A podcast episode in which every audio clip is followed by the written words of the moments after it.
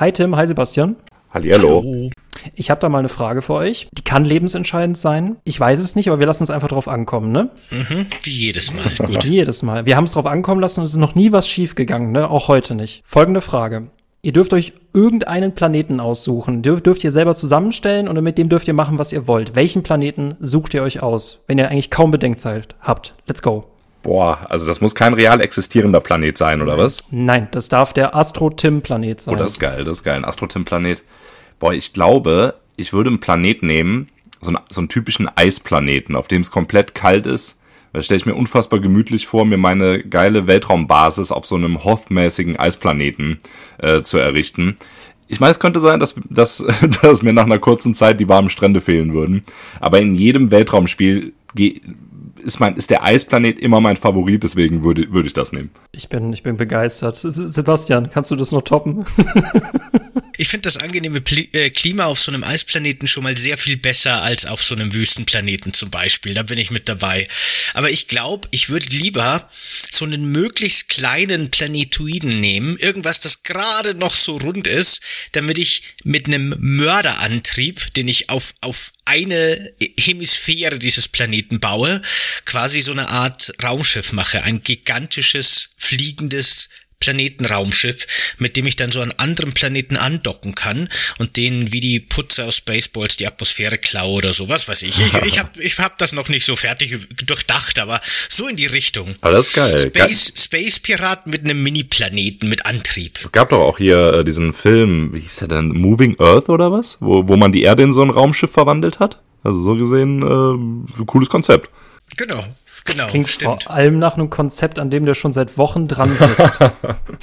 Die Frage wurde schon durchgestochen vorher. Das ist hier Lug und Betrug.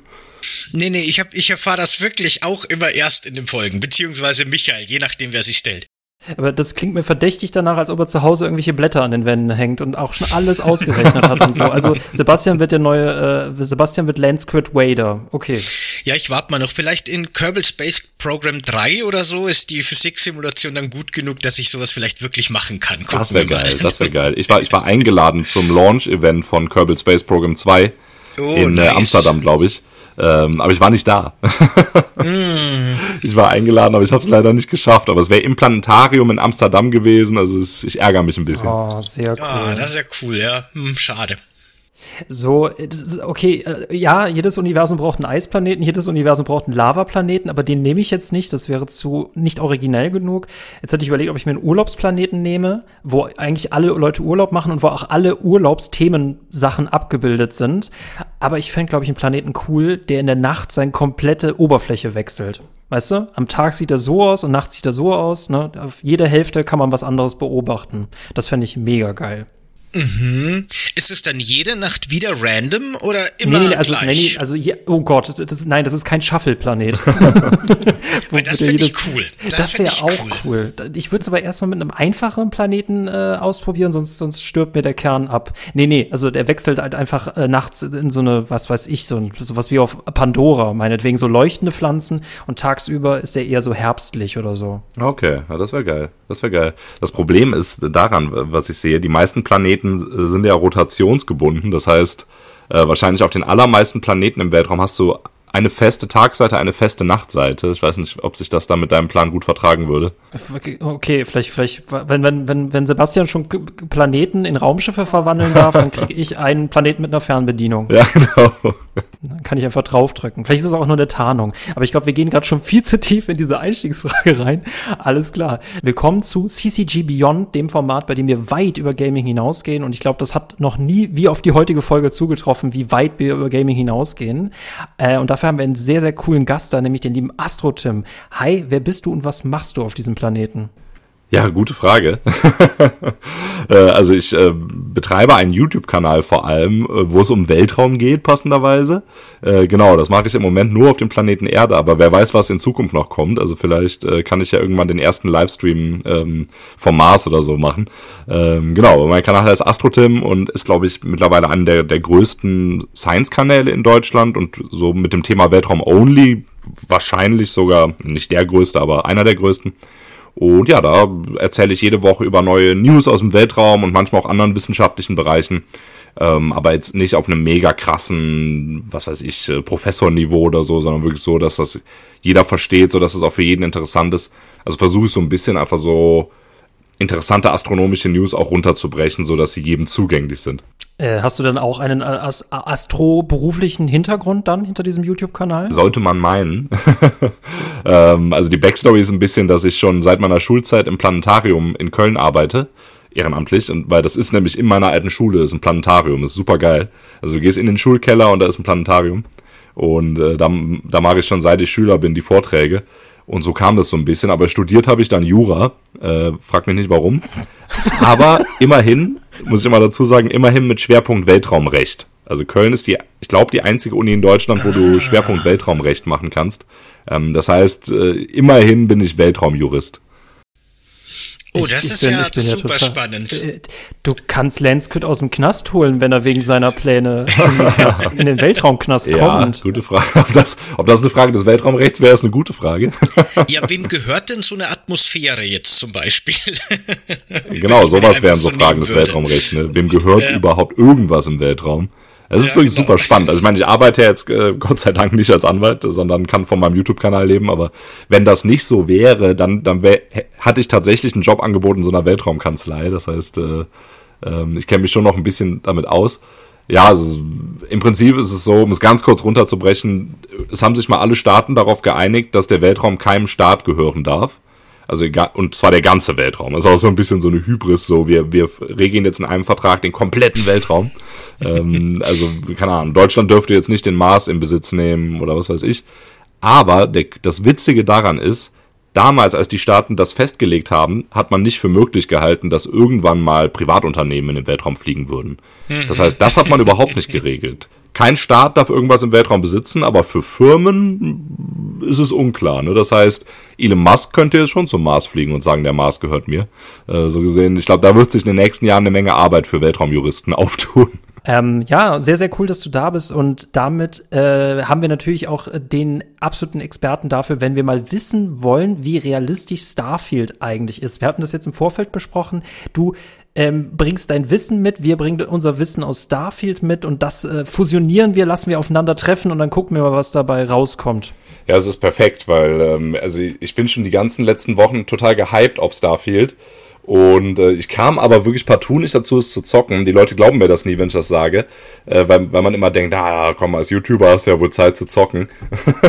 aber es ist wirklich erstaunlich viel Arbeit, muss ich sagen. Aber für dieses Wochenende habe ich es mir jetzt wirklich fest vorgenommen. Pizza bestellen, Starfield zocken, das wird super. Bin ich gespannt, ob du uns nochmal anrufst. Ich muss alles zurücknehmen. Genau, genau. Nachdem ich es jetzt gesehen habe. Es ist brillant oder kompletter Käse. Ja, äh, das ist, ist es keine Quizshow, aber trotzdem haben Sebastian und ich Fragen mitgebracht. Äh, wir wechseln es ab oder tun es nicht. Das ist nämlich halt spannend, weil äh, Bethesda nämlich auch angegeben hat in der Starfield Direct, äh, angegeben, genauso wie es angegeben hat, dass nämlich äh, dieses Spiel, äh, ihr NASA-Punk-Spiel, da tatsächlich auf Daten äh, von der NASA basieren. Mhm. Da bin ich halt sehr gespannt. Heute ist der Prüfstand. Ich habe auch einen Anwalt, einen Weltraumanwalt dabei, um das mal festzustellen. genau. Sonst verklagen wir Bethesda einfach direkt und sagen, das war, das war eine Falschaussage, da wollen, da, da wollen wir jetzt Schadensersatz haben. Oder genau. So. Gut, weil du es vorher schon angesprochen hast, ähm, dass ja Bethesda sich im Vorfeld so ein bisschen damit geschmückt hat, wie realistisch doch ihr Starfield ist, muss ich gleich mal sagen, und das kannst du uns wahrscheinlich gleich noch genauer erklären, Tim, dass gerade der Weltraumkampf und die, die Physik im Weltraum einfach hinten und vorne keinen Sinn macht. Also vom, vom Sound im Weltall mal ganz abgesehen, ne, das ist sehr Star Warsig, ist es nämlich in Starfield tatsächlich so, dass man einen Booster hat, den man jederzeit einsetzen kann, wenn man so in den Erd, äh, um, äh, in den Planetenumlaufbahn rumfliegt. Und der beschleunigt einem dann, während man boostet, auf eine höhere Geschwindigkeit als die eigentliche Höchstgeschwindigkeit. In dem Moment, wo der Booster aussetzt, fällt das Schiff aber wieder zurück auf die normale Standardmaximalgeschwindigkeit. Das ist doch im Weltall totaler Quatsch, ne? Ja, es klingt ein bisschen zweifelhaft. Ähm, ich überlege gerade, aber du sagtest, das ist, ist das grundsätzlich, also man kann ja ohnehin nur im Planetenorbit rumfliegen, wenn ich das äh, bei meiner Recherche richtig gesehen habe. Ne? Das hatten ja, glaube ich, auch viele Fans kritisiert, dass es quasi keine Open-World-Weltraumflüge gibt. Äh, das heißt, du bist quasi immer im Orbit eines Himmelskörpers. Ähm, und damit, damit natürlich auch logischerweise innerhalb der Schwerkraft, also des, des Gravitationseinflussbereiches dieses Himmelskörpers. Ähm, da ist es so ein bisschen so, man könnte es ja im Prinzip mit der ISS vergleichen. Die ISS ist ja auch im, im Erdorbit und fällt ja nicht auf die Erde, Gott sei Dank, sondern äh, umkreist quasi andauernd die Erde. Ähm, obwohl sie eigentlich so nah an der Erde dran ist, dass sie eigentlich runterfallen müsste. Ne? Also sie ist ja relativ nah dran, so dass die Schwerkraft der Erde noch auf sie wirkt. Aber es ist im Prinzip so ein ewiger Parabelflug. Und äh, deswegen haben die auch so eine de facto Schwerelosigkeit auf der ISS. Und da muss man aber auch ab und zu wieder Schub geben, damit die ISS quasi wieder auf Kurs kommt und für Kurskorrekturen und so. So ein bisschen ist das ja dann. Ähm, aber klar, damit kannst du nicht auf eine höhere Geschwindigkeit als die Ursprungsgeschwindigkeit im Prinzip kommen. Ich weiß ja nicht, was die Maximalgeschwindigkeit bei, bei Starfield ist. Wird die irgendwie benannt? Äh, ein Wert wird auf jeden Fall angegeben. Also man kann den auch drosseln, man kann den auch steigern, ja. Mhm.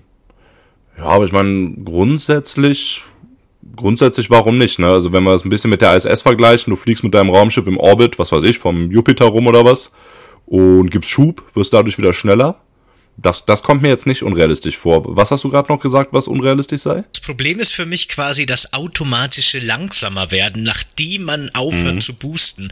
Weil das würde ja ah, quasi okay. irgendwie in irgendeiner Form Reibung implizieren, weil warum sollte man sonst langsamer werden? Und da wird's doch irgendwie mhm. quatschig, ne? Im Weltall. Ja, es stimmt. Ähm, ja, ich meine so oder so. Also wir reden ja wirklich nicht über offenen Weltraum, quasi ohne Gravitationskräfte, die auf einen einwirken, sondern immer von einem Ort im Weltraum, wo ein Planet dann das Raumschiff betrifft. Mhm. So gesehen äh, würde, sobald man den Antrieb nicht mehr benutzt, die Gravitationswirkung des Planeten überhand nehmen. Und ja, dann wäre es jetzt realistisch, wären zwei Szenarien denkbar. Nehmen wir mal den Jupiter als Beispiel. Du bist mit deinem Raumschiff im Jupiter System. Entweder du schwenkst auf einen Orbit ein, dann könntest du ohne Antrieb quasi den Jupiter wie so ein Trabant, wie so ein Mond umrunden. Ja, oder du hast keinen perfekten Orbit, dann würde die Schwerkraft des Jupiter dich wahrscheinlich nach und nach Richtung Jupiter-Oberfläche ziehen. Aber dass man in der Nähe eines Planeten mit seiner Schwerkraft langsamer, einfach langsamer würden, dann stoppt. So ist es dann wahrscheinlich, nehme ich an. Man kann auch fast stoppen, ja genau. Wenn man kaum, also wenn man seinen, seinen Antrieb drosselt, so stark es geht, bewegt man sich kaum noch vorwärts, ja. Genau, das ist äh, unwahrscheinlich, weil es ja quasi wirklich die Gravitation des Planeten dann völlig außer Acht lässt. Ne? Mhm. Also man stelle sich mal vor, die ISS würde jetzt äh, sagen, naja, wir halten jetzt mal an. wir stoppen jetzt mal dann, äh, dann würde die wahrscheinlich, also nicht nur wahrscheinlich, dann würde, würde die als Sternschnuppe in der Erdatmosphäre verglühen und runterfallen. Aber es scheint eh wirklich so zu sein. Das ist ganz ein komisches Phänomen, als ob die Planeten nicht wirklich äh, eine Gravitationskraft auf unser mhm. Schiff hätten. Weil man kann mit dem Schiff ja. quasi vor dem Planeten parken und einfach sehr lange warten. Also das dauert in Echtzeit tatsächlich vielleicht ja. mal eine Stunde oder länger. Aber dann fliegt der Planet halt so ein bisschen aus dem Bild. Der wandert weg von einem. Also scheinbar hat ja. der nicht wirklich einen Pull auf unser Schiff. Ja, ja, das ist, das ist auf jeden Fall unrealistisch. Ich habe auch in ein paar Let's Plays das gesehen, wie dann so einer so, oder wie, wie das Sonnensystem erkundet wurde. Und das kam mir auch direkt ein bisschen kurios vor, diese, diese, überhaupt die Bewegung der Schiffe im Planetenorbit. Und ja, dann berührt man kurz einen Asteroiden, dann fliegt man aber wieder davon weg. Ähm, also ich glaube, das wäre in der Realität ein bisschen, ein bisschen komplizierter. Ähm, vielleicht gibt's ja irgendeine Erklärung von Bethesda dafür, von wegen, ja, in der Zukunft, äh, weiß ich nicht, hat, hat das Raumschiff so einen integrierten äh, Parkassistenten, so, da bleibt man halt immer in gleichen Abstand zum Planeten. Mhm. Aber ja, Stand der Dinge jetzt würde ich sagen, ist das, ist das eher unrealistisch. Ich meine, es gibt tatsächlich künstliche Schwerkraft und den Graph Drive, mit dem die dann auch durch Gravitationsmanipulation eben super schnell zwischen Sternsysteme springen. So kann man natürlich dann irgendwie alles ein bisschen. Aber es, es fühlt sich einfach nicht so geil an, muss ich sagen, im Orbit rumfliegen.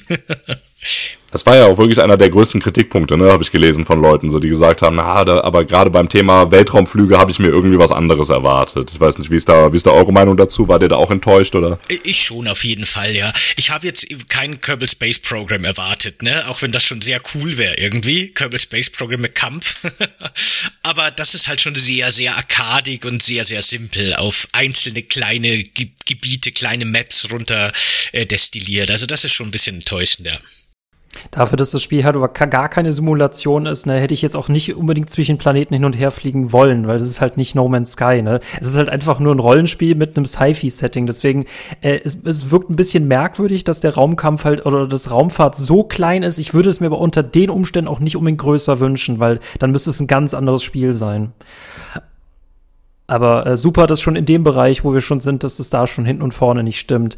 Äh, gut, dass äh, Sebastian Grafsprung angesprochen hat.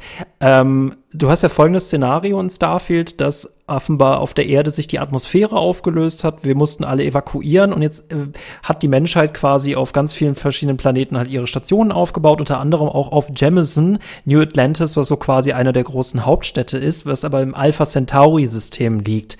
Kommt das hin? Sollten wir das Alpha Centauri-System ansteuern, weil da Planeten sind, auf denen wir leben können, Tim? Auf jeden Fall. Also, das ist, das ist was, wo ich sage, dass das könnte irgendwann realistischerweise passieren, unabhängig davon, was wir mal für eine Antriebstechnik entwickeln werden. Also sagen wir mal, wenn wir jetzt pessimistisch sind bezüglich des technologischen Fortschritts und sagen, naja, viel schneller als jetzt werden wir niemals durchs All fliegen, dann könnte man Alpha Centauri, beziehungsweise am besten Proxima Centauri, das ist, äh, Alpha Centauri ist ja ein Mehrfachsternsystem, und Proxima Centauri ist von diesem Mehrfachsternsystem der nächste an uns dran. Ich glaube 4,2 Lichtjahre oder was. Ähm, das heißt, da könnte man zur Not noch mit einem Generationenschiff vielleicht irgendwie hinkommen. Deswegen, ich glaube, das sollten wir auf jeden Fall tun und das wird mit Sicherheit auch irgendwann geschehen. Also das finde ich, das finde ich einen realistischen Aspekt, dass man in der, in der Law von Starfield gesagt hat, ja, der Planet, den die Menschheit dann erstmal vor allem sich ausgesucht hat, der ist im Nachbarsternsystem. Das äh, kommt mir realistisch vor, auch wenn man natürlich sagen muss, jetzt Stand der Dinge, jetzt gibt's keine Chance, dahin zu kommen. Ne? Aber es ist eben in kosmischen Maßstäben nur ein Katzensprung nach Alpha Centauri. Äh, weiß man, ob da belebbare Planeten sind? Ja, also es gibt da ziemlich gute äh, Chancen. Zum Beispiel bei Proxima Centauri hat man einen Planeten entdeckt, ich glaube, es ist Proxima B oder C, keine Ahnung, die Astronomen haben nie besonders viel Fantasie bei der Namensgebung. Aber einer dieser Exoplaneten um Proxima Centauri, der befindet sich in der habitablen Zone. Also quasi in dem Bereich, in dem nach unserem Dafürhalten Leben möglich wäre, weil eben erdähnliche Bedingungen denkbar wären. Ne? Also nicht zu weit weg vom Stern, nicht zu nah dran. Und der ist sehr nah an seinem Stern dran, aber Proxima Centauri ist so ein roter Zwergstern. Das heißt, da muss man dann auch näher dran sein, um genügend Wärme und äh, Licht abzukriegen. Und der ist in der habitablen Zone. Und das finde ich schon ein Knüller. Der nächste Exoplanet an uns dran ist ein potenziell bewohnbarer Exoplanet. Das ist wirklich so mm. auch ein bisschen wie in so einem PC-Spiel, ne? So als wäre es so gebaut worden. äh, ja, wir, wir sind auf der Erde entstanden, wir haben einen Mond, da können wir die Raumfahrt üben, super. Dann haben wir einen Nachbarplaneten Mars, das ist der nächste Schritt. Und der nächste Exoplaneten im anderen Sternsystem, der ist potenziell bewohnbar. Es ist wirklich wie in so einem Game. Ich finde es super geil. weil es könnte ja auch ganz anders sein. Es könnte ja, hätte ja auch, kann ja auch Alien-Zivilisationen im Weltraum geben, die in, in Sternsystemen entstanden sind, wo es nur einen Planeten gibt. Weißt du, der Stern und ein Planet. Und das nächste Objekt ist einfach Lichtjahre entfernt. Ja, dann hast du, dann hast du Pech, ne? Ich meine, dann kannst du deine Raumfahrt nicht entwickeln, du kannst ja nirgendwo hinfliegen. Und äh, solche isolierten Aliens könnte es auf jeden Fall geben. Das heißt, wir sind, wir haben echt eine super Situation, muss man sagen. Und ansonsten, wer hätten, wer, wo hätten wir uns denn bitte beim Leveldesign beschweren dürfen, ne? Ja. Aber cool, dass wir zumindest ein ja. gutes Tutorial hier haben, ja. Absolut, genau. Es ist wirklich wie so ein Tutorial. Wir, und wir sind gerade noch in der Tutorial-Phase. Ne? Also ich würde sagen, wenn irgendwann die Menschheit es nach Proxima oder Alpha Centauri schafft, das ist dann so, das ist das Ende des Tutorials, dann beginnt so die Hauptmission. Da erscheint dann quasi erst so der Name des Spiels auf dem Bildschirm. genau, sind, ja. genau, also wir sind noch Sehr nicht gut. mal, keine Ahnung, ja, wir sind noch nicht mal beim, beim Titel des Games angekommen sozusagen. OMG. Dann nur ganz kurz eine Folgefrage. Wie realistisch ist es, dass sich bei uns die Atmosphäre auflöst? Oder was würde eher wahrscheinlich die Todesursache für diesen Planeten Erde sein? Hm? Ganz kurz reingrätschen, weil es ist genau genommen die Magnetosphäre, die sich auflöst.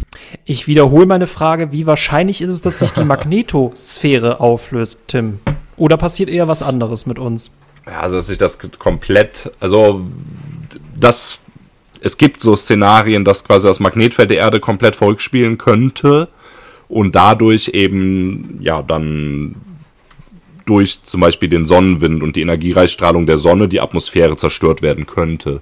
Weil äh, es ist ja so, die Erde hat ein Magnetfeld und das mündet nicht genau am Nordpol und am Südpol, aber am magnetischen Nord- und Südpol. Ich glaube, der magnetische Nordpol ist gerade irgendwo in Kanada oder was, keine Ahnung. Also sie sind nicht genau mit den geografischen Polen identisch. Aber dort münden diese Magnetlinien. Und äh, wir stehen quasi unter anderem Beschuss von der Sonne. Die Sonne schießt den sogenannten Sonnenwind in den Weltraum. Und der trifft dann die Erde und wird von diesen Magnetlinien zu den magnetischen Polen geleitet. Und ja, bringt da die Atmosphäre zum Leuchten. Das kennt man dann als Polarlichter. Also me meistens in 99% der Fälle ist das sehr schön. Aber wenn es eben mal richtig viel Sonnenwind gibt, dann kann es eben auch mal zu ja, Stromausfällen kommen. Und da ist jetzt eben so ein bisschen die Angst, die viele Leute haben, ja, aber was ist, wenn dieses Magnetfeld nachgibt? Und da hört man oft den Begriff Polsprung. Und das ist tatsächlich etwas, was, was im Laufe der, der Erdgeschichte schon öfter mal passiert ist. Also, dass die magnetischen Pole, die tauschen dann ihren Platz. Und äh, dann wandern die aber über die Erde. Also die wandern einmal komplett über die Erde und dann haben die ihre neue Position eingenommen. Und in der Zeit wird halt der Sonnenwind dann überall auf die Erde geleitet. Also wenn jetzt der magnetische Nordpol halt Richtung über Deutschland wandert, dann kommt halt die volle Pulle Sonnenwind, weiß ich nicht, wird dann auf Berlin geschossen oder was. Und dann kann es halt passieren, dass die ganze Technik ausfällt. Ähm, das kann auf jeden Fall passieren und der Polsprung ist auch überfällig. Das heißt, das wird in naher Zukunft passieren, womit ich jetzt nicht meine zu unseren Lebzeiten, sondern in erdgeschichtlichen Maßstäben in naher Zukunft. Aber selbst das würde nicht dafür sorgen, dass die dass die Magnetosphäre komplett kollabiert und dadurch die Atmosphäre durch die energiereiche Strahlung der Sonne zerstört wird. Ich finde es cool, dass sie bei Starfield dieses Szenario gewählt haben, weil es eben doch irgendwie in der Realität fußt. Ne, könnte halt sein, wenn die Sonne jetzt halt richtig abgeht, dass, das schon die Atmosphäre beschädigt. Aber dass es zur globalen Apokalypse führt, das habe ich noch nie gehört. Gut, damit kann ich heute Abend ruhig schlafen. Und meine Nachfahren bestimmt auch. Äh, ich gebe das Wort an dich, Sebastian. Ja, und was ist dann das wahrscheinlichere Szenario, wie das Leben auf der Erde enden könnte? Warum müssten wir wahrscheinlicher ja. fliehen? Gute Frage. Also ich bin grundsätzlich großer Optimist, muss ich sagen, was die menschliche Zukunft angeht. Und äh, klar, gibt viele Probleme, Klimawandel und so. Aber dass das zu einer globalen Apokalypse führt, das gibt, glaube ich, selbst das Worst-Case-Szenario nicht her.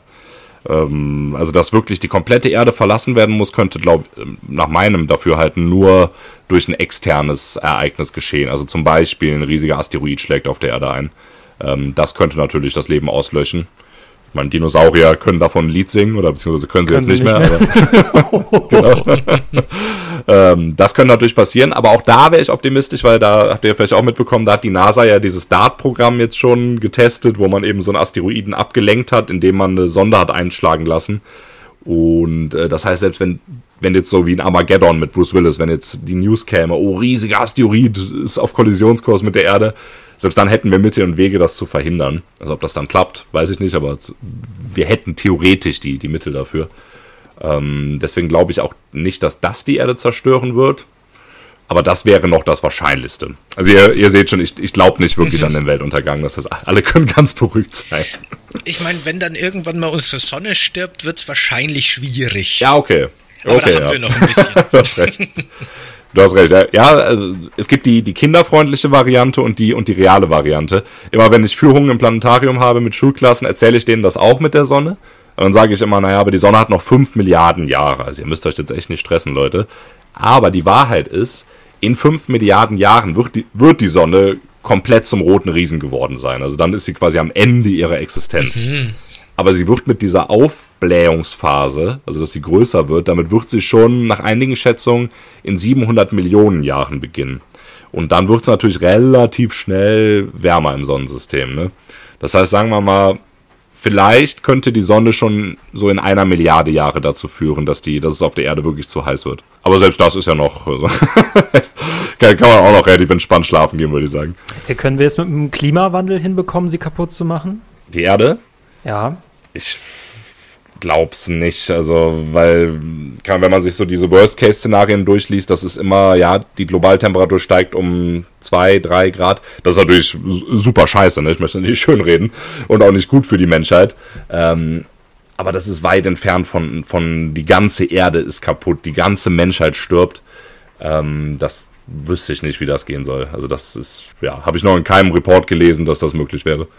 Okay, also du meinst, so ein paar hundert Jahre Bunker würden im Worst Case reichen für, für ein paar Überlebende oder so. So das fallout Ja, noch nicht mal. Noch, noch nicht mal, weil ich meine, man muss ja auch technologischen Fortschritt mit einplanen.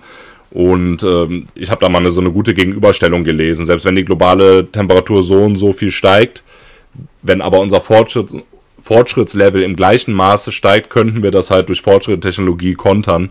Was nicht heißt, dass man nichts gegen den Klimawandel tun sollte, um Gottes Willen. Ähm, aber ich habe immer das Gefühl, dass es der Debatte nicht gut tut, wenn halt, wenn halt so absolute Weltuntergangsszenarien ausgepackt werden, weil es einfach selbst in den Berichten des Weltklimarats einfach nicht so drinsteht und da muss man halt realistisch bleiben. Also ja, Weltuntergang sehr, sehr unwahrscheinlich. Mich würde nämlich interessieren, nochmal anschließend an die Frage, ob der nächste ähm, Exoplanet auf, in Alpha Centauri bewohnbar wäre. Das ist wahrscheinlich eher so ein bisschen schon fast eine Glaubensfrage als wirklich eine, eine faktische Frage, weil wir haben halt einfach quasi nur diese, dieses eine Beispiel, wo wir es sicher wissen. Aber glaubst du, dass sich Leben basically wie so eine Physik, wie ein physikalisches Gesetz im Grunde bilden muss, wenn die Bedingungen, die wir halt jetzt aus unserem Beispiel für Leben kennen, gegeben sind. Also ein Planet in der Goldilocks Zone und Wasser und so weiter. Oder glaubst du, dass da wirklich so viel perfekt zusammenpassen muss, dass Leben sehr selten ist? oder eben wie in, in Starfield eigentlich jedes zweite System hat ein, zwei Planeten, wo wenigstens ein paar Algen wachsen. Ja, ja in Starfield ist es ja extrem. Ne? Ich habe eben noch gelesen, irgendwie auf 10% aller besuchbaren Welten gibt's Leben. Mhm, genau. Also das wäre schon krass, wenn man das mal auf die Milchstraße extrapoliert. Also man sagt ja immer, es gibt in der Milchstraße mindestens 100 Milliarden Sternsysteme, wahrscheinlich sogar mehr, 200 Milliarden. Sagen wir mal 200 Milliarden Sternsysteme mit zwei Planeten pro System im Schnitt. und das ist schon eine pessimistische Schätzung und Monde und Zwergplaneten hätten wir auch noch. Aber sagen wir mal, ganz einfach gerechnet hätten wir dann 400 Milliarden Planeten. Das heißt, wenn es wie bei Starfield auf jeden Zehnten Leben gibt, dann wären wir bei 400 Milliarden ja schon bei, ja, ich bin schlechte Mathe, aber 40 Milliarden bewohnbaren Welten, ne? Ähm, das wäre schon, das wäre schon krass. Also das glaube ich auf keinen Fall. Und ist ja auch klar, dass es in Starfield so sein muss, weil es wäre ein bisschen doof, wenn es quasi mhm. tausend be besuchbare Planeten gibt, aber Leben gibt es halt nur auf einem oder so. Das wäre ein bisschen lame. Deswegen, das, das würde ich Bethesda auf jeden Fall mal nachsehen. Aber in der Realität, also ich glaube, und ich habe aber keine Ahnung, muss ich dazu sagen, weil der, der Clou bei Ex äh, Astrobiologie oder Exobiologie ist halt, niemand weiß es. Niemand weiß es. Es gibt mittlerweile echt viele Exobiologen. Ich glaube, es gibt sogar schon äh, Unis, da kannst du Exobiologie studieren oder Astrobiologie. Und das ist aber, das ist auch wichtig. Aber das Witzige daran ist halt einfach, dass wir nichts darüber wissen können, weil es keine Vergleichswerte gibt. Und äh, wenn du keine Vergleichswerte hast, dann kannst du halt nur im Dunkeln stochern. Und die Frage, die du gestellt hast, ist ja genau die richtige. Ja, ist es denn gesagt, dass unter den Bedingungen, die wir zum Beispiel auf der Erde haben, auch auf anderen Planeten Leben entstehen würde? Oder nicht, denn niemand weiß, wie Leben entsteht. Es gibt dieses coole Zitat von Schopenhauer, glaube ich. Das ist das einzige Zitat von Schopenhauer, das ich kenne, aber immerhin. Er hat gesagt, äh, jeder dumme Junge kann einen Käfer zertreten, aber alle Professoren der Welt können keinen herstellen. Das ist so ein geiles Zitat, weil das ist immer noch wahr, ne? So, weißt du, wir leben im Jahr 2023, wir können alles Mögliche machen, super modern, Hightech, aber versuch mal im Labor einen Käfer herzustellen. Geht nicht. Also nie, nie. Wir können doch nicht mal ein Käfergehirn genau nachbilden. Ähm, deswegen, wie Leben funktioniert, ist wirklich eines der größten Rätsel nach wie vor. Und ähm, deswegen kann ich auch nur mutmaßen. Aber meine Mutmaßung wäre so ein bisschen, ich glaube, es gibt, also es gibt Leben im Weltraum. Es ist nicht nur auf der Erde entstanden, aber es ist extrem selten. Extremst. Was aber ja bei 400 Milliarden Planeten immer noch bedeuten könnte, dass wir, was weiß ich, auf 40.000 oder so Leben haben. Ne? Das wäre extrem selten, aber rein von der Anzahl her immer noch super viel. Tim, ja, ne, stimmt alles schon, aber du musst ja auch berücksichtigen, wir sind noch im Tutorial, ne? Ja, ja. Deswegen hat sich noch niemand. Das ist, aber das, ey, das ist, ihr kennt ja bestimmt das Fermi-Paradoxon, oder? Nee, sagt mir gerade nichts. diese, das ist, ähm, ein berühmter Astronom Enrico Fermi hat das der Legende nach in der Mittagspause, äh, hat er mit seinen Kollegen über Aliens gesprochen und hat gesagt, naja, es muss ja eigentlich Aliens geben, aber wo sind die denn? Und das ist das Fermi-Paradoxon. Es muss Aliens geben, so groß wie der Weltraum ist, aber wir haben noch nichts davon gesehen. Das ist halt irgendwie paradox. Und da gibt es halt 10.000 Antworten darauf, ne, warum das so ist. Und gerade wo ihr es gesagt habt, ich finde die geilste Antwort auf das Fermi-Paradoxon ist ja, klar haben wir noch keine Aliens gefunden, wir sind doch noch im Tutorial. also finde, da sollten wir auf jeden Fall ein wissenschaftliches Paper drüber schreiben. Ja, aber ganz ehrlich, ne, sagen wir mal, wir sind die ein, das einzige Leben im Universum. Es ist so eine gigantische Fläche, aber nur bei uns gibt's Leben. Also dann sind wir ja definitiv Chosen Ones, oder? Also Absolut. Dann haben wir ja, eine absolut, Open ja. World für uns ganz alleine. Also Ja, aber es, ist, es ist möglich. Also, wie gesagt, niemand weiß es, aber solange wir nicht wissen, wie Leben entsteht, ist es absolut möglich. Und, und selbst wenn, sagen wir mal, der Mittelweg ist richtig, ne? Leben entsteht, aber es ist halt echt selten. Also in der ganzen Milchstraße 40.000 Planeten. Ähm, dann wäre es erstmal extremst weit voneinander verteilt. Also bei so einer Anzahl hätten wir wahrscheinlich keine Chance, jemals einen anderen bewohnbaren Planeten zu finden, weil wir dann nicht mehr über Distanzen von vier Lichtjahren reden, sondern von, ja, 4000, 40.000, 400.000 Lichtjahren oder sogar noch mehr. Und ähm, dann wäre ja die Folgefrage, okay, es gibt zwar irgendwo Leben, aber gibt es auch intelligentes Leben und Zivilisation? Und das ist ja nochmal ein Schritt weiter, ne? Deswegen, da finde find ich jede Meinung vertretbar, auf jeden Fall. ich will auf jeden Fall, dass mein Nachfahre, wie, auch, wie viel der Nachfahre auch immer, dass er Jaja Binks die Hand schüttelt. Also das möchte ich einfach, dass das passiert. Ähm, ich hätte wieder eine Frage äh, äh, in meine Fragenkanone geladen, aber ich lasse auch dich zuerst schießen, Sebastian. Nee, nee, Feuer los. Ratsch, ratsch. Ähm, oh Gott, jetzt sind es mehrere Patronen gleichzeitig drin. Äh, äh, du kannst dir eine Frage aussuchen. Was mich interessiert, wie würde sich jetzt eigentlich eine Gesellschaft im, im, im Weltall halt aufbauen? Das wäre die eine Frage. Und die andere Frage wäre, wie, wie was, wa- was müsste eigentlich ein Antrieb, damit wir so krasse Entfernungen überhaupt hinter uns bringen? Das darfst du dir jetzt aussuchen. Ja, es gehört ja auch ein bisschen, äh, gehört eigentlich zusammen, die beiden Fragen. Haha. Ähm, okay, fangen wir mal mit dem Antrieb an, um zu gucken, ob wir es überhaupt machen können. Also ich meine, bei Starfield ist ja auch so, das ganze Sonnensystem ist ja auch bereisbar, ne? Und ich glaube, es gibt auch tatsächlich, auch auf dem Mars gibt's eine Stadt Ja. und auf, auf vielen Gasplaneten, Monden gibt's auch so, so kleine Basen und so. Ne? Also ich glaube, das ist auf jeden Fall was, äh, was wir zum Teil noch zu unserer Lebzeit mit den jetzigen Antrieben werden erleben. Also ich, ich bin überzeugt davon, dass wir die Generation sind, in der die Menschheit zu einer multiplanetaren Spezies werden würden, was ja extrem cool ist. Also, keine Ahnung, wann, wann ist der erste Vorgänger der Gattung Homo entstanden und aus dem, hat sich aus dem Staub erhoben und hatte plötzlich ein Bewusstsein. Und jetzt, all die Jahre später, sitzen wir hier und äh, werden wahrscheinlich in naher Zukunft äh, den Planeten verlassen und auf dem Mars eine Basis bauen. Das finde ich schon ziemlich geil. Ähm, das heißt, das ist wirklich kein Science Fiction mehr, sondern wird mit Sicherheit bald passieren. Ich glaube, dass SpaceX das tun wird, vielleicht 2035, 2040, also so in dem Zeitrahmen. Und danach wäre ja der nächste Schritt schon, zum Jupiter zu fliegen, zum Saturn, diese Monde zu besiedeln. Ob wir das noch erleben, weiß ich nicht, aber es ist jetzt nicht mehr weit entfernt. Das ist zwar mit unseren derzeitigen Antriebstechniken brauchst du ja schon eine gewisse Zeit hin. Ich glaube, zum Mars fliegst du so neun bis zwölf Monate, je nach Schätzung. Und nochmal gleiche Zeit zurück, logischerweise. Und bei den Gasplaneten bist du schon viele, viele Jahre unterwegs. Aber alles noch machbar in der menschlichen Lebenszeit, immerhin. Ähm, aber klar, sobald wir das Sonnensystem verlassen wollen, brauchen wir einfach andere Antriebe, wenn du es in deiner Lebensspanne erleben möchtest, anzukommen. Wenn nicht, da kannst du natürlich alles mit dem Generationenschiff machen, ne? Ähm, und das wäre aber, ich meine, ja, wer, wer würde das tun? Also wer, wenn du jetzt das Angebot hättest, du kannst an Bord von einem Generationenschiff gehen, aber erst dein Ur, Ur, Ur, Ur, Urenkel wird im Proxima Centauri ankommen. Also mich würde das nicht so reizen, aber es gäbe wahrscheinlich eine Menge Leute, die es machen würden. Ja, oder es ist also Passengers also, und ich werde in den Kryoschlaf versetzt und dann hat meine genau. Kammer einen Fehler und ich muss Jennifer Lawrence aufwecken. Ja. genau, ja. ja. ja. bei Passengers ist es ja so. Und dann, aber dann, ja. ich will ah. nicht spoilern, aber. Nee, nee, nee, nee, nee, nee, nee, nee. Ja, definitiv, alles klar. Aber das wäre ähm, ja dann. Hm? bei, bei so intergalaktischen Großreichen wäre das wahrscheinlich dann sehr problematisch, wenn man nicht irgendwie tolle Science-Fiction-Antriebe hat, weil wenn dann irgendwie so die neuesten Beschlüsse des Parlaments erst 500 Jahre per Funk irgendwie an den Ja, Rändern genau. ne, des Großreichs ankommen, dann ist das wahrscheinlich ein bisschen problematisch. Absolut, absolut. Und ich glaube, das kann man mit Gewissheit sagen. Intergalaktische Zivilisationen existieren nicht, weil wir können ja relativ gut äh, in den Weltraum gucken, mittlerweile mit so Weltraumteleskopen wie Hubble oder jetzt James Webb. Und äh, wir sehen ja, ja Millionen Galaxien, teilweise bis zum Urknall zurück. Also wir gucken auch in alle möglichen Zeitphasen des Universums. Ne? Die eine Galaxie sehen wir vor 200 Millionen Jahren, die anderen sehen wir vor einer Milliarde Jahre, die sehen wir vor 13 Milliarden Jahren. Also wir gucken quasi in jede Phase des Universums Und äh, eine intergalaktische Zivilisation, die zwischen diesen Galaxien umherreist, die, die hätten wir gesehen. Also das, das glaube ich, kann man ausschließen. Das heißt, wenn es Alien-Zivilisationen gibt, dann sind die nur in Anführungszeichen inters, interstellar und nicht intergalaktisch.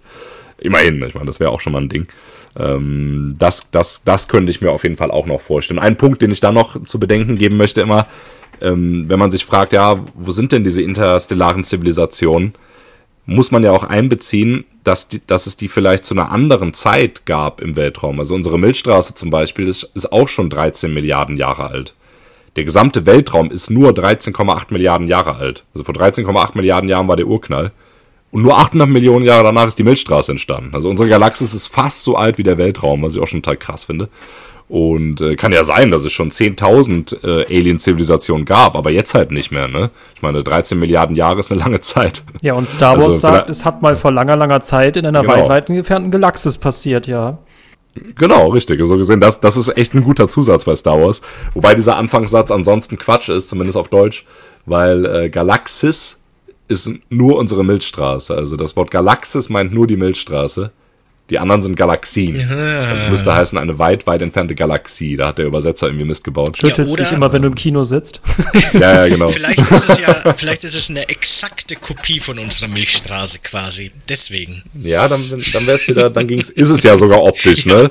Und auch so, und da leben ja auch Menschen, also, aber okay, wenn wir anfangen wollen, Star Wars auf Realismus zu realisieren, äh, äh, analysieren, dann wird's ganz bitte für eine zweite Folge nochmal vorbei. Aber okay, damit fasse ich zusammen. Es ist erstmal unrealistisch, dass ich in einen Raum Raumschiff steige, per Schnellreise irgendwo hinreise und dann da eine Quest mache. Also eher ist es so, dass wenn ich auf ein Raumschiff steige, dass ich quasi meine Nachfahren, also dass jede Reise eigentlich immer für die gesamte Menschheit ist und nicht für einen Einzelnen. Im Moment auf jeden okay. Fall, ja. Also wenn es irgendwann diese Bestrebungen geben sollte, andere Sterne zu erreichen, geht es nur so. Ich meine, es ist, es gibt Antriebstechniken, die noch im Einklang mit der Physik stünden und es uns erlauben würden, so weit zu reisen.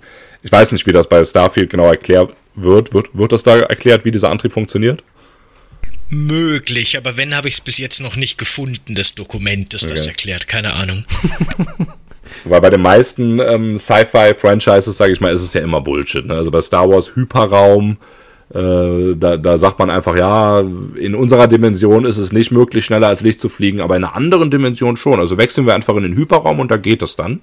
Ähm, wo, wo, und ich möchte jetzt nicht anfangen von, was war das für, für eine Episode, wo die da mit dem Hyperraumantrieb diesen äh, Kreuzer da zerstören. Das war Teil Das quasi 8. die komplette Logik des kompletten Franchises zerstört. Okay.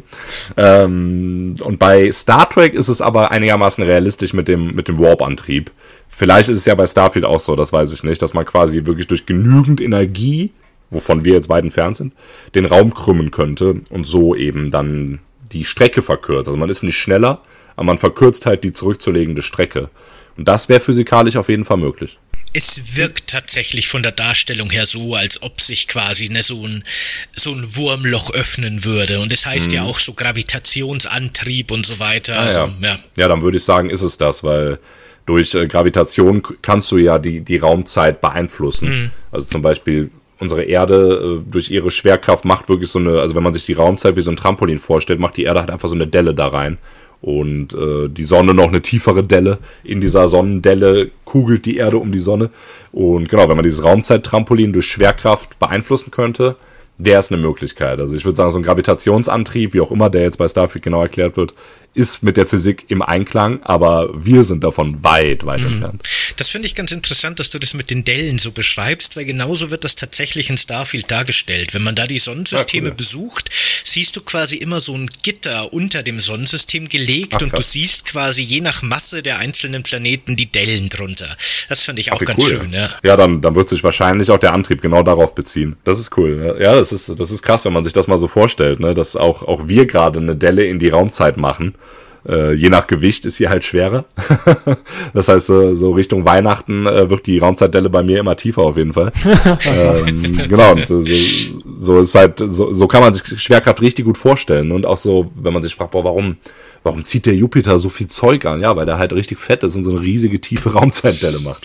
Das finde ich wirklich immer ein, ein also für mich ist das ein total faszinierender und cooler Gedanke, dass jeder von uns und alles halt einfach eine Anziehungskraft hat. Und wenn sich zwei Menschen gegenüber sitzen, dann gibt's eine tatsächliche, wenn auch so winzige und gerade im ja. Vergleich zur Erdanziehungskraft komplett ignorierbare, aber trotzdem tatsächlich vorhandene Anziehungskraft zwischen den Menschen. Das finde ich irgendwie schön. Keine Ahnung. Das ist süß, ja. Das ist süß. Das, das, wenn man Physikstudent wäre, könnte man daraus bestimmt ein schönes Liebesgedicht ja, genau. machen. So. Das hat bestimmt schon mal irgendjemand so. gemacht. Das ist wahrscheinlich so ein alter Hut in der, in der Szene. Wahrscheinlich, Bestimmt. ja. Wenn du da, wenn du damit die das fesche Mädel aus der Vorlesung rumkriegen möchtest, sagt die, ey, ich habe schon zehn, zehn dieser Gedichte bekommen heute.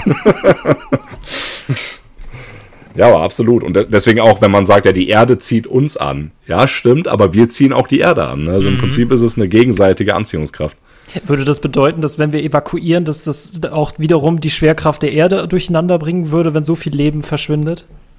Es würde die Schwerkraft auf jeden Fall verändern oder das, ich sag mal, man spricht ja immer auch von Biomasse. Und ähm, die gesamte Menschheit macht natürlich schon einen Teil der, der Biomasse aus. Müsste man jetzt mal ausrechnen, wie viel alle, also wie viele Menschen gibt es eigentlich? Sieben Milliarden, acht Milliarden? Sind wir schon bei acht, acht ich weiß es gar nicht. Ja, ähm, wie viel die zusammenwiegen. Aber ich glaube, selbst, selbst alle Menschen würden jetzt die Schwerkraft der Erde nicht, nicht wirklich beeinflussen. Aber ist es nicht tatsächlich so, dass irgendwie Wälder die Erdachse beziehungsweise irgendwie die Rotation oder sowas minimal beeinflussen durch ihre Biomasse oder sowas? Ja, ja, auf jeden Fall. Also das ist, das ist krass. Ich habe letztens so einen Artikel gesehen, habe auch ein Video drüber gemacht, dass äh, wir alleine durch das Abpumpen von Grundwasser haben wir die Erdachse minimal verschoben. Äh, weil, weil quasi ah, okay. Grundwasser, also ich meine, Wasser geht ja nie weg, ne? Es landet ja irgendwie immer wieder im Kreislauf, aber dadurch, dass es irgendwo abgepumpt wird und dann woanders wieder in den Kreislauf reinkommt, wird halt der, die Schwerkraft der Erde minimal verschoben, weil die Erde ist ja kein, keine perfekte Kugel, sondern ist so ein, ich glaube, man nennt das so Rotationsellipsoid oder was. Das heißt, an manchen Stellen ein bisschen ausgeprägter als an anderen. Und an manchen Stellen gibt's halt im Erdkern dann auch so schwerere Fragmente, dadurch ist da die Schwerkraft stärker. Und nur dadurch, dass wir Wasser verschoben haben vom Punkt A nach B, hat sich die Erdachse, ich glaube, um ein paar Millimeter verschoben. Das fand ich krass. Wir sollten zusehen, dass wir das Tutorial zumindest verlassen. ja, genau, genau. Ja, auch spannend. Ey, man könnte über all diese Sachen zehn Stunden reden. Das ist echt krass. Ähm, es gibt nicht nur das Fermi-Paradoxon, sondern in, an, also in Ergänzung dazu die sogenannten großen Filter. Und das sind die Punkte, die eine Zivilisation überwinden muss, um zur interstellaren Spezies zu werden. Und äh, eine Antwort auf das Fermi-Paradoxon ist eben, okay, jede Alien-Spezies ist an irgendeinem großen Filter gescheitert. Und keine Ahnung, so ein Klassiker wäre zum Beispiel, sich, sich seine komplette Spezies in, in einem Atomkrieg auslöschen. Ne? Das ist halt doof, weil dann, äh, ja. Ist schwierig kannst du halt nicht mehr, ja. Genau, kannst du nicht mehr zu den Sternen aufbrechen.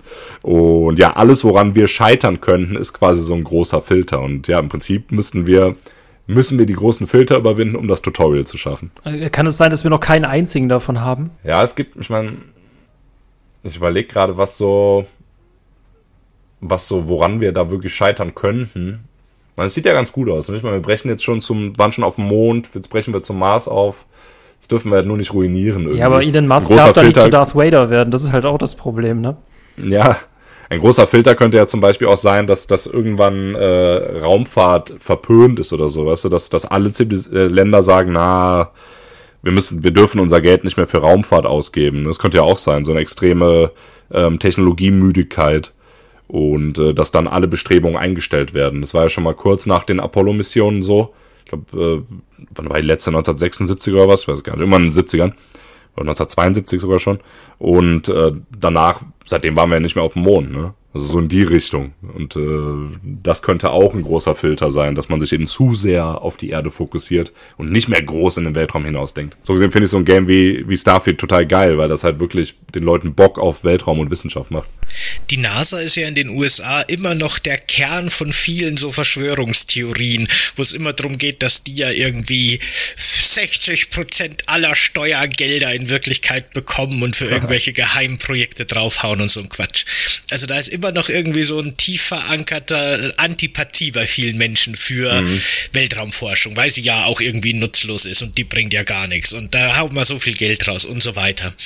Aber im Endeffekt könnte das halt einfach unsere fucking wichtige Zukunft sein, die wir da dann verschenken, wenn wir das nicht vorantreiben. Ist, ist so, ja, wirklich. Und äh, das, das, das, da muss man irgendwie viel mehr Bewusstsein schaffen.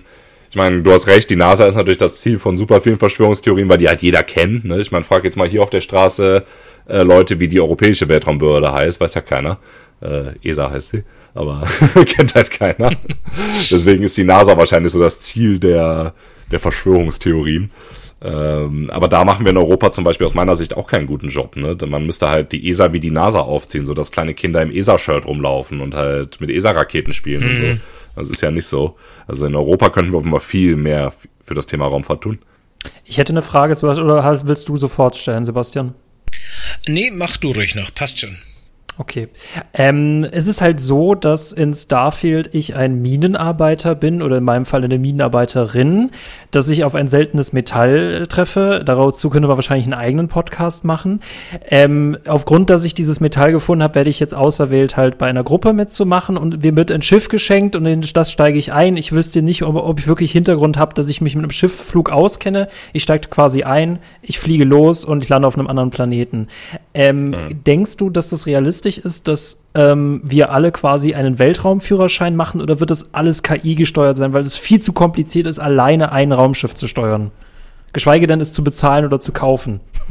Ich glaube, das wird irgendwann gar nicht mehr so das Problem sein, dass das Bezahlbare. Auch da leben wir in einer super spannenden Zeit, weil wir ja gerade so diese Anfänge des Weltraumtourismus erleben. Und das Thema ist ja super kontrovers. Ne? Also gerade beim, ich glaube, beim Thema Raumfahrt sind die, ist die Mehrheit der Leute schon noch so, dass sie sagen, nee, das ist schon gut. Beim Thema Weltraumtourismus ist wird's ein bisschen gespaltener. Da sagen halt schon viele, na, so Reiche fliegen jetzt in den Weltraum, was soll das? Aber da muss man halt sehen, dass äh, es mit jeder großen Neuerung so angefangen hat. Ne? Wer konnte sich denn den ersten Computer leisten, diese Riesendinger, die so einen ganzen Raum ausgefüllt haben? Äh, da braucht es auch eine Menge Kohle für. Heute läuft jeder, äh, kann jeder mit so einem Minicomputer in der Hosentasche rum. Und äh, ein iPhone zum Beispiel hat, glaube ich, 100.000 Mal mehr Rechenpower als der Landecomputer in der Apollo-Fähre bei der, bei der ersten Mondlandung. Ähm, so gesehen, also das nur um zu sagen, ich glaube, es ist gut, dass, dass jetzt Weltraumtourismus da ist und dass das Reiche machen ist auch gut, weil es dadurch normaler wird und es irgendwann billiger wird. Also ich glaube, dass wir das auch noch mitkriegen werden, dass ein Otto-Normal-Mensch, sage ich mal, zumindest Urlaub im Erdorbit machen kann. Mond oder Mars, weiß ich jetzt nicht, das wird wahrscheinlich schon noch schwierig bleiben. Aber dass man als normaler Mensch in den Weltraum fliegen kann, das kommt auf jeden Fall. Also 20, 30 Jahre, dann wird das ganz normal erschwinglich sein, mal einen Orbitalflug zu machen und so. Aber und, ähm, ähm, ich, ich meine zum Beispiel, wenn jetzt Astronautinnen halt tausende von Stunden in diesen Simulationen halt verbringen müssen. Ich meine, wie lange dauert es, einen Führerschein für so ein Raumschiff zu machen? Ja, ich meine, es kommt darauf an, was man genau vorhat. Also genau, wenn die, die Apollo-Astronauten damals zum Beispiel, das waren ja alles Militärkampfpiloten und so ungefähr waren auch diese Dinger aufgebaut. Ähm, genau, also das war, das war nur was für absolute Experten, sage ich mal. Wenn es jetzt nur um so Orbitalflüge geht, da musst du eigentlich gar nichts machen. Also ich meine, die, die haben halt ihre komplette Bahn schon vorprogrammiert. Die starten halt hoch und landen irgendwo wieder. Ähm, dass jetzt wirklich man, dass es so Weltraumführerscheine gibt, das kann ich mir nicht wirklich vorstellen, weil, weil es auch keinen Bedarf dafür gibt, da frei rumzufliegen oder so, weißt du? Also ich meine, du, du ah. fliegst ja in den Weltraum immer mit irgendeinem Ziel. Also entweder du fliegst einmal in den Orbit, dann ist ja klar, okay, ich will nur in den Orbit, ich will wieder runter, so. Oder du fliegst zur ISS, da musst du auch nicht groß steuern, also da musst du andocken können. Das ist, das ist wirklich schwierig. Da gibt's auch auf der Website von SpaceX gibt's so einen ISS-Undock-Simulator. Ähm, das ist wirklich knifflig. Ist es im Spiel übrigens auch. Im Spiel ist es furchtbar. Also ich zerstöre mir meistens immer das Raumschiff dabei. Ich weiß nicht, wie es ah, da bei ja. Sebastian ist. Aber wir haben damit, glaube ich, gerade das Schnellreisesystem in Bethesda verstanden, warum wir eigentlich nicht großartig rumfliegen dürfen, weil wir genau. sowieso nur einen Punkt eingeben und dann dahin fliegen. Punkt. Ja, und so ist es, das, deswegen, ich habe das gelesen, dass das viele kritisiert haben, aber das finde ich eigentlich realistisch, weil, ja, ich meine, der Weltraum ist riesig groß und leer, so, was willst du da rumfliegen? Also ich meine, du, du hast halt ein Ziel und da fliegst du hin. Fertig. Deswegen, also das, den Punkt finde ich auf jeden Fall völlig okay, dass man halt immer nur zu bestimmten Orten fliegt. Klar, bei No Man's Sky und so, da kannst du natürlich dann stundenlang rumfliegen und so, aber ähm, sehe ich jetzt nicht den großen Reiz drin, ehrlich gesagt. Also man muss sich halt klar machen, im Weltraum ist halt im Großen und Ganzen nix. Kann, kann, es sein, dass wir da immer noch so eine anfängliche Begeisterung wie bei Autos haben, als sie dann das erste Mal kamen und man kann sich in ein Auto setzen und rumfahren, dass wir gerade das Gefühl immer noch beim Raumschiff haben, weil das irgendwie so cool in den Filmen dargestellt wird. Aber in 200 Jahren haben wir uns dran gewöhnt und eigentlich ist es total wie mit der Bahn zu fahren.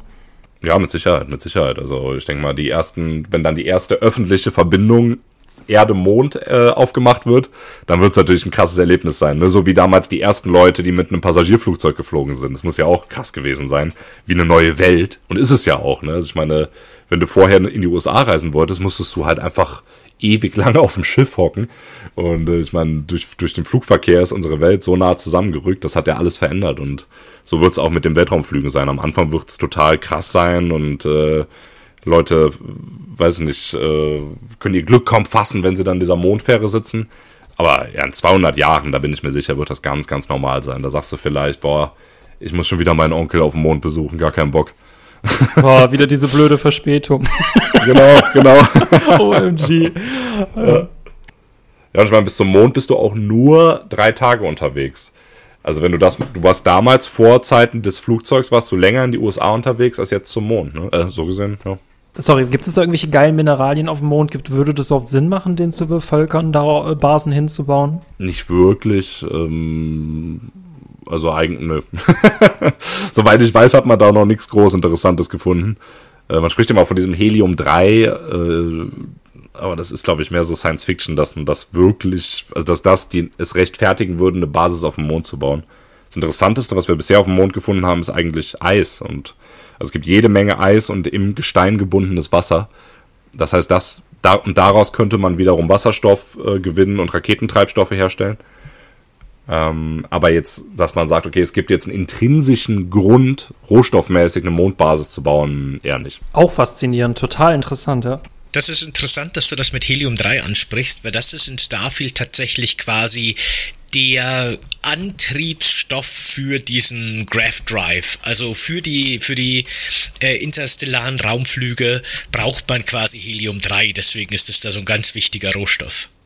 Naja. Ah, ja, ich meine, das macht schon Sinn, weil ich glaube, auf der Erde ist das ja relativ schwierig zu bekommen. Ne? Also ich be begebe mich da jetzt auf dünnes Eis, aber ich glaube, Helium-3 kriegst du nur so als äh, radioaktives Zerfallsprodukt oder was.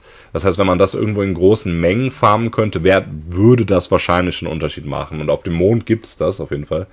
Aber ob das jetzt dann direkt zum Gravitationsantrieb führen würde, wahrscheinlich nicht. äh, dann die Frage, was gibt es denn dann so Geiles auf dem Mars oder wollen wir einfach nur dahin? Oder gibt es schon irgendeine Ressource, die wir per Sonde wahrgenommen haben, die wir aber immer noch nicht abbauen können, weil sie einfach viel zu weit weg ist? Nicht wirklich. Also ich meine, Asteroiden hat man schon alle möglichen Ressourcen wahrgenommen. Also ich meine, fast alles, was du auf der Erde findest, gibt es logischerweise auch im Weltraum. Und in viel größeren Mengen, ne? also zum Beispiel Gold oder sowas. Das finde ich immer witzig. Es kursiert ja manchmal immer dieses Meme, was ich schon mal gesehen habe. Das ist kein Meme, aber so ein Bild so, ja, wir haben hier einen Asteroiden voller Gold gefunden. Äh, wenn wir den auf die Erde, wenn wir den abbauen könnten, dann wäre jeder Mensch Milliardär.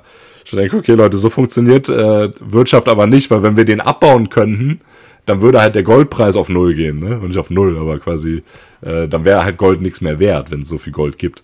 Deswegen äh, ist mein größtes Argument gegen, gegen Gold als Investment, weil wenn, wenn wir irgendwann den Weltraum kolonisieren, dann gibt's halt Gold wie Sand am Meer. Aber gut, das dauert jetzt noch ein bisschen, kommt drauf an, was für eine langjährige Investmentstrategie man fährt. Aber wenn man so über Jahrhunderte denkt, dann äh, wäre ich auf jeden Fall pessimistisch, was das angeht. Ähm, aber um nochmal auf die Frage zurückzukommen, auf dem, auf dem Mars gibt's auch keine besonderen Ressourcen, die das jetzt rechtfertigen würden. Zumindest nicht, dass wir wüssten. Ich meine, man muss ja sagen, was dort unterirdisch ist, wissen wir ja gar nicht. Da würden wir vielleicht schon noch interessante Dinge finden. Aber ich glaube, es geht tatsächlich mehr darum, einfach unseren Horizont nach außen zu verschieben, Dinge zu tun, weil sie schwer sind, um diesen menschlichen Pioniergeist aufrechtzuerhalten und um uns eben nach und nach weiter in den Weltraum vorzuhangeln. Also darum muss es wahrscheinlich gehen. Weil wir jetzt schon dabei sind, dass Mond und Mars eigentlich gar nicht so Interessantes für uns bereithalten. Das wäre nämlich noch eine Frage von mir, weil ich habe jetzt in Starfield wirklich schon super viel Planeten erforscht. Ich habe mir ja zum Ziel gesetzt, auf meinem YouTube-Kanal tatsächlich jeden dieser 1600 Planeten zu besuchen und zu dokumentieren und vorzustellen. Das ist ein absolut bescheuertes Projekt, aber es, es passt schon. Es läuft ganz gut bis jetzt. Auf jeden Fall habe ich schon viele hundert Welten jetzt besucht und die Eis- und Gesteinsplaneten in Starfield wiederholen sich sehr, sehr oft und sind sehr, sehr repetitiv, mhm. einer wie der andere und vor allem sehr langweilig. Mhm. Und dann denke ich mir immer, weißt dann guckt man sich wieder so Weltalldokus an und hört wieder von Planeten, wo es Gestein mhm. regnet und quasi permanent vulkanische Aktivität und Planeten ohne Atmosphäre, ohne Niederschlag haben irgendwie Berge, die alles auf der Erde in den Schatten stellen und Canyons so tief wie die, wie der Abgrund der Hölle, was weiß ich. Und in Starfield sind es eigentlich immer relativ gerade Ebenen, ab und zu mal ein Krater, ab und zu mal ein mhm. Hügel. Das ist schon das höchste der Gefühle. Das ist doch schon sogar für echte tote Gesteinswelten ein bisschen sehr langweilig in Starfield dargestellt, oder? Auf jeden Fall, ja, weil ich meine, ähm, also wir sehen ja schon in unserem Sonnensystem und direkt unser Nachbarplanet, der Mars, hat ja den, den höchsten Berg des Sonnensystems mit dem Olympus Mons, wie dreimal so hoch wie der Mount Everest und den tiefsten, äh, größten Canyon, tiefsten weiß ich nicht, aber größten Canyon mit dem Valle Marineris.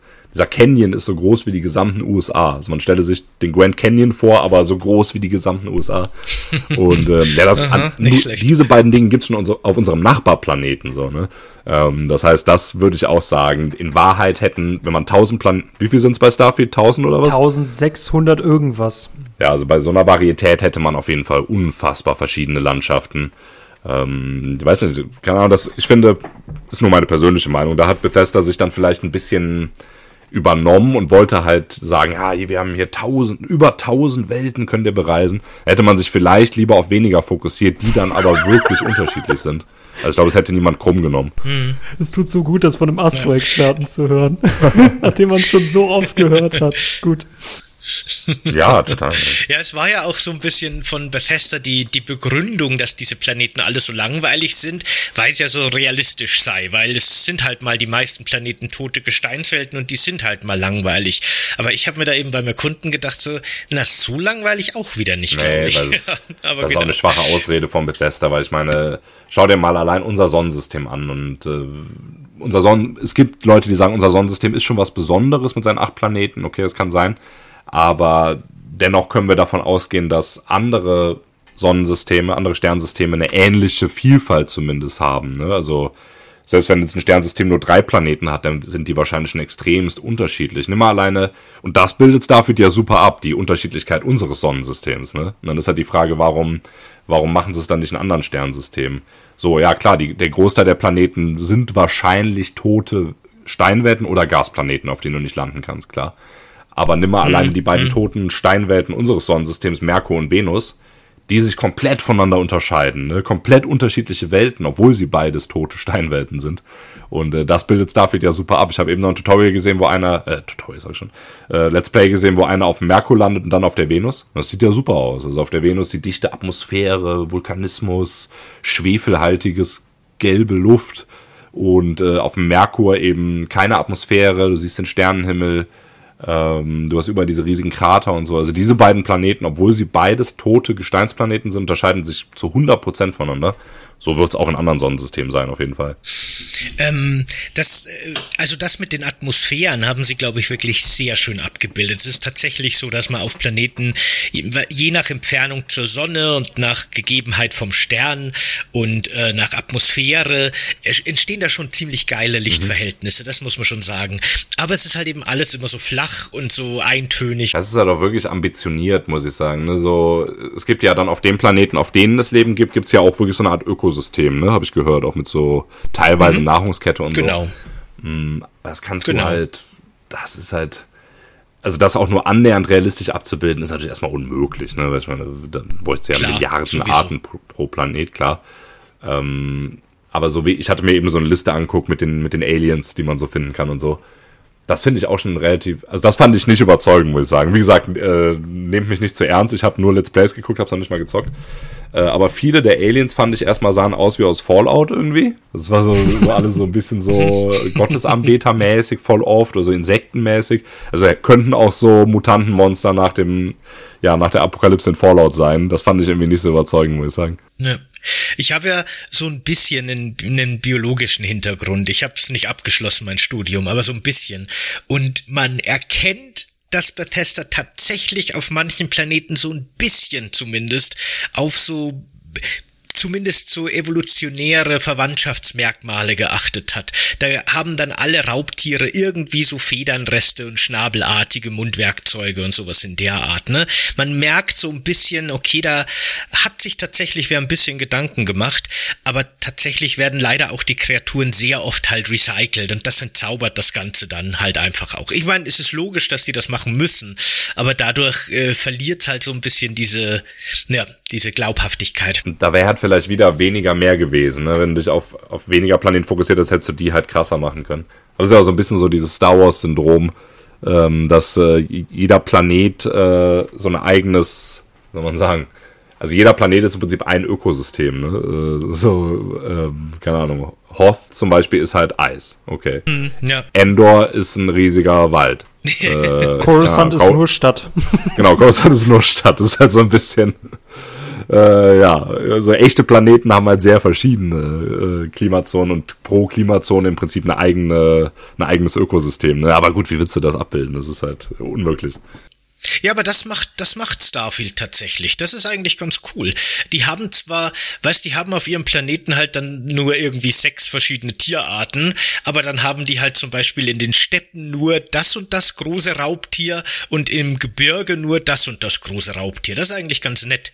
Und hey, aber was mich echt beeindruckt hat, da muss ich echt meinen Hut vor Bethesda ziehen, als ich das zum ersten Mal entdeckt habe, dass die gleiche Spezies auf dem gleichen Planeten in, an dem Polkappen, den gefrorenen, eine weiße Färbung hat und in den Wäldern eine grüne Färbung. Das ist sehr nice, ne? Nur ein Text-Textur-Swap, aber das ist schon sehr cool. Das ist geil. Ich meine, so unrealistisch ist ja gar nicht, ne? Ich meine, nimm mal Bären auf der Erde sind halt braun, wenn sie nicht im Eis leben und wenn sie im Eis leben, sind sie weiß. Nee, ist klar. Wenn die, wenn die Jäger auf diesem Planeten so ähnlich sehen, wie auf unserem Planeten sehen ja. funktioniert oder bei Wirbeltieren, dann wird das auch auf anderen Planeten so sein, dass man sich seiner Umgebung anpasst. Voll. Das ist eh ganz klar. Aber ja. wisst ihr, welches Game da wirklich seiner Zeit voraus war und weil es aber auch noch zu früh war für sowas, hat es letztlich nicht geklappt äh, Spore. Ich weiß nicht, ob ihr es mal gezockt habt. Ja. Das war so geil. Super.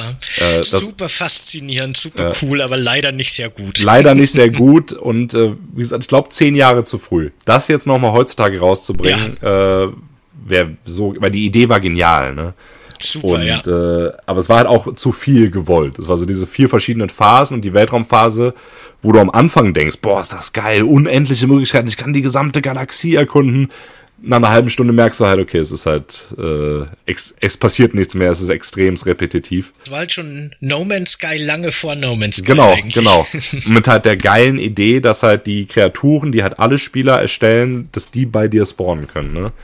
Und nur so kannst du das ja im Prinzip lösen, ja. wirklich eine, eine Anzahl an Kreaturen zu, hinzukriegen, die irgendwie realistisch ist. Ja, das war ein geiles Game. Also wenn man das noch, es gab ja noch das Add-on ähm, hier Galactic, Galactic Adventures oder so.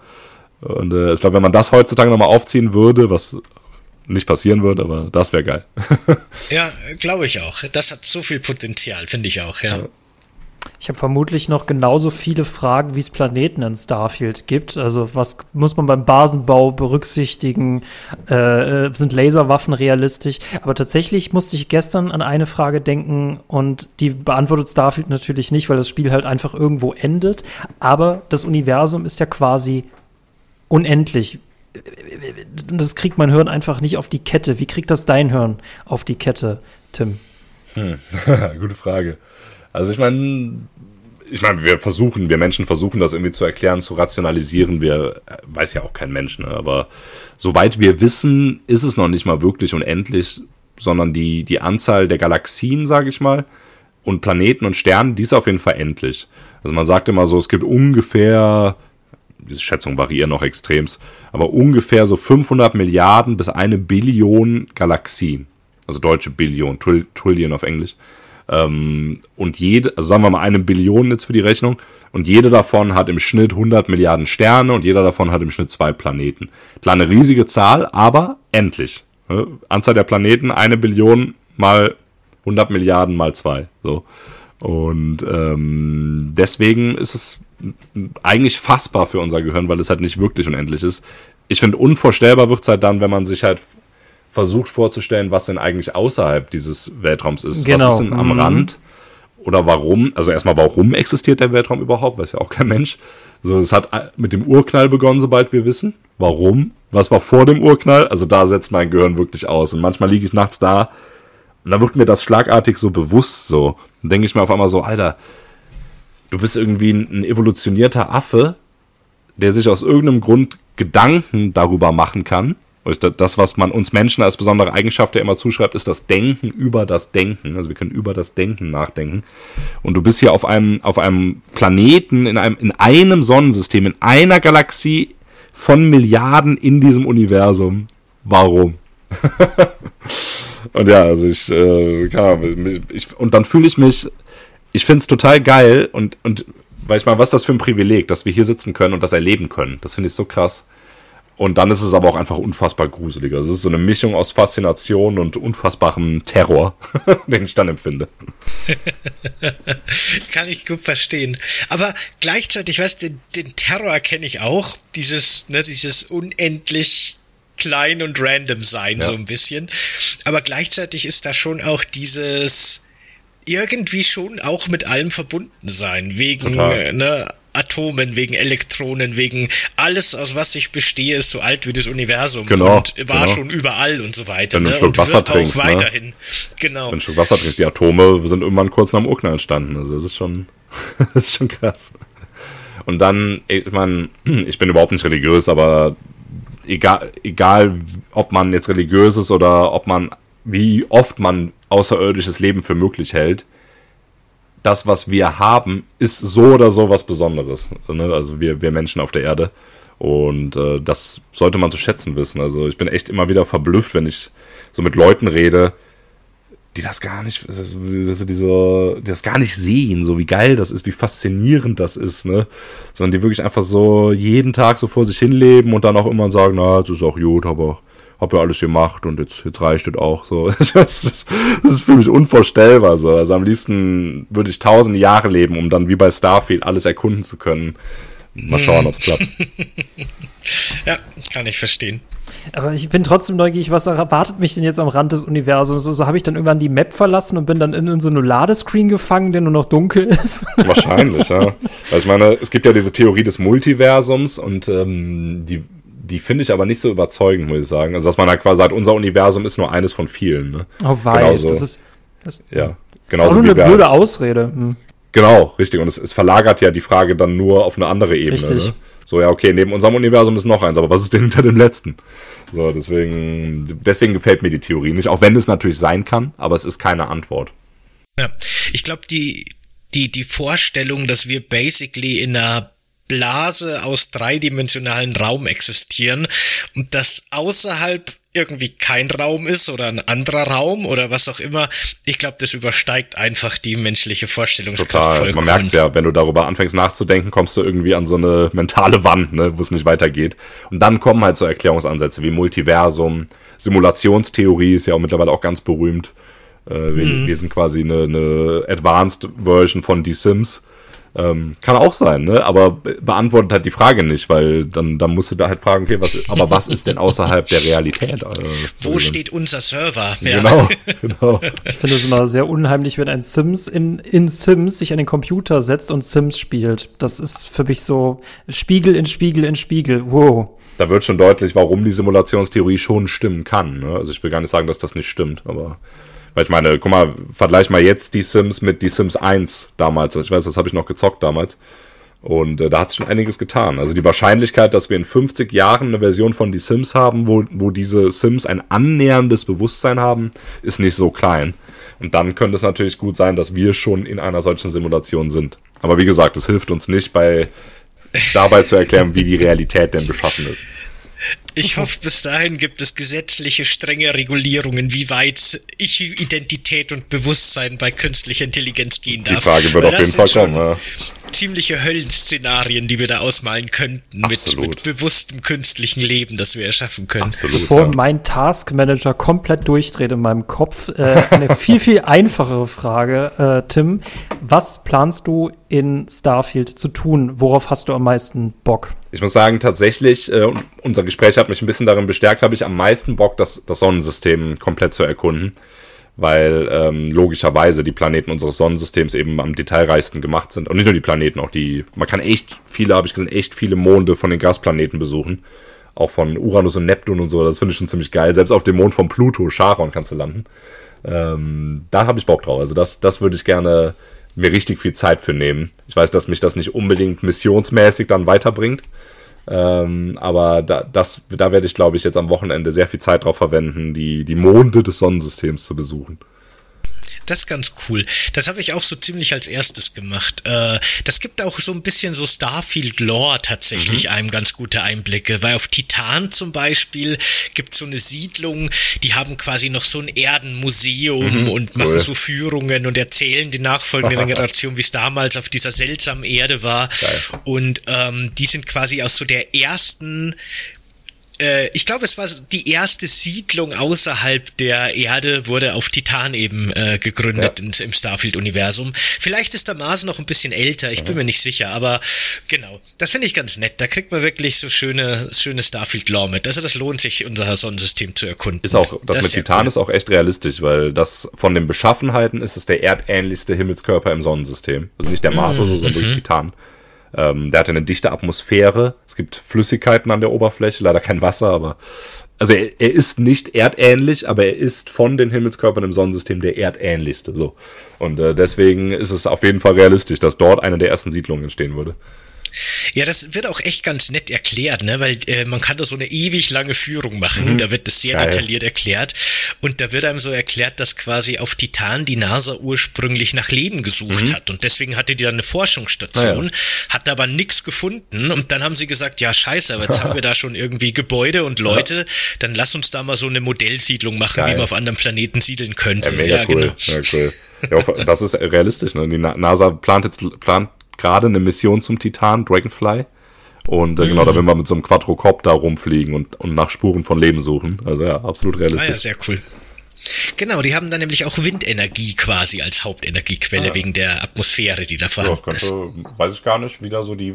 Aber wahrscheinlich, wenn es eine Atmosphäre gibt, gibt es auch Wind. Ja, könnte gut sein. Ich meine, wenn da, wenn da so ein Quadrocopter fliegen Stimmt, kann, muss ja, ja, anscheinend. Ne? Ja, weil man hat doch jetzt auch diesen, das ist kein Quadrocopter, aber irgendein anderer Copter auf dem Mars, ne? Ingenuity heißt der.